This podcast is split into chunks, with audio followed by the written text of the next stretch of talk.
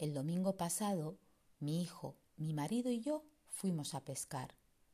No pescamos nada, pero pasamos una tarde estupenda.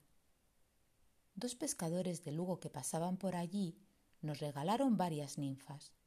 Nosotros no sabíamos lo que eran las ninfas, pero uno de ellos se tomó el tiempo de explicárnoslo.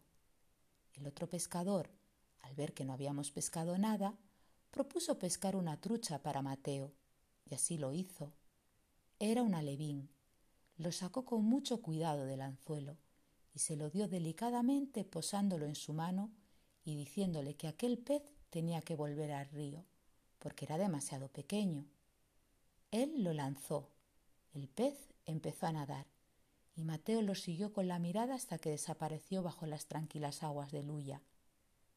Al volver a casa pensé en el hermoso día que habíamos pasado juntos, en lo tranquilo y apacible que es Chorese, en la suerte que tenemos por vivir en este pequeño paraíso en el corazón de Galicia. Pensé en la amabilidad de los pescadores, pensé en aquel alevín que salió y volvió a entrar en el río porque no había llegado su hora.